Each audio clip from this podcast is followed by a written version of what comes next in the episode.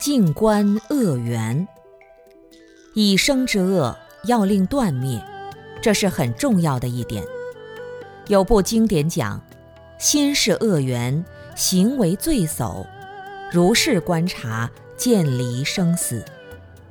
我们的内心是一切恶的根源。你看到别人不好，他都已经可怜得很了，你还说他不好，还想骂他、伤害他。那你的慈悲心哪里去了？如果你产生了极大的慈悲心，只会想到怎么样去帮助他，看到别人不好的原因在哪里，同时反思一下自己有没有这样的不好。圣贤看到一切负面的境界都会转化为正面的力量，不会在这个负面的外境上再增加更多的恶缘。心是恶缘，行为罪叟，叟就是聚集。我们在六道轮回中的躯体，都是由生死的业构造起来的，都在生死苦海当中。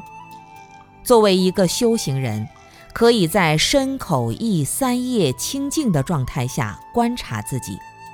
如果有经验，一个念头升起来，马上就会发现。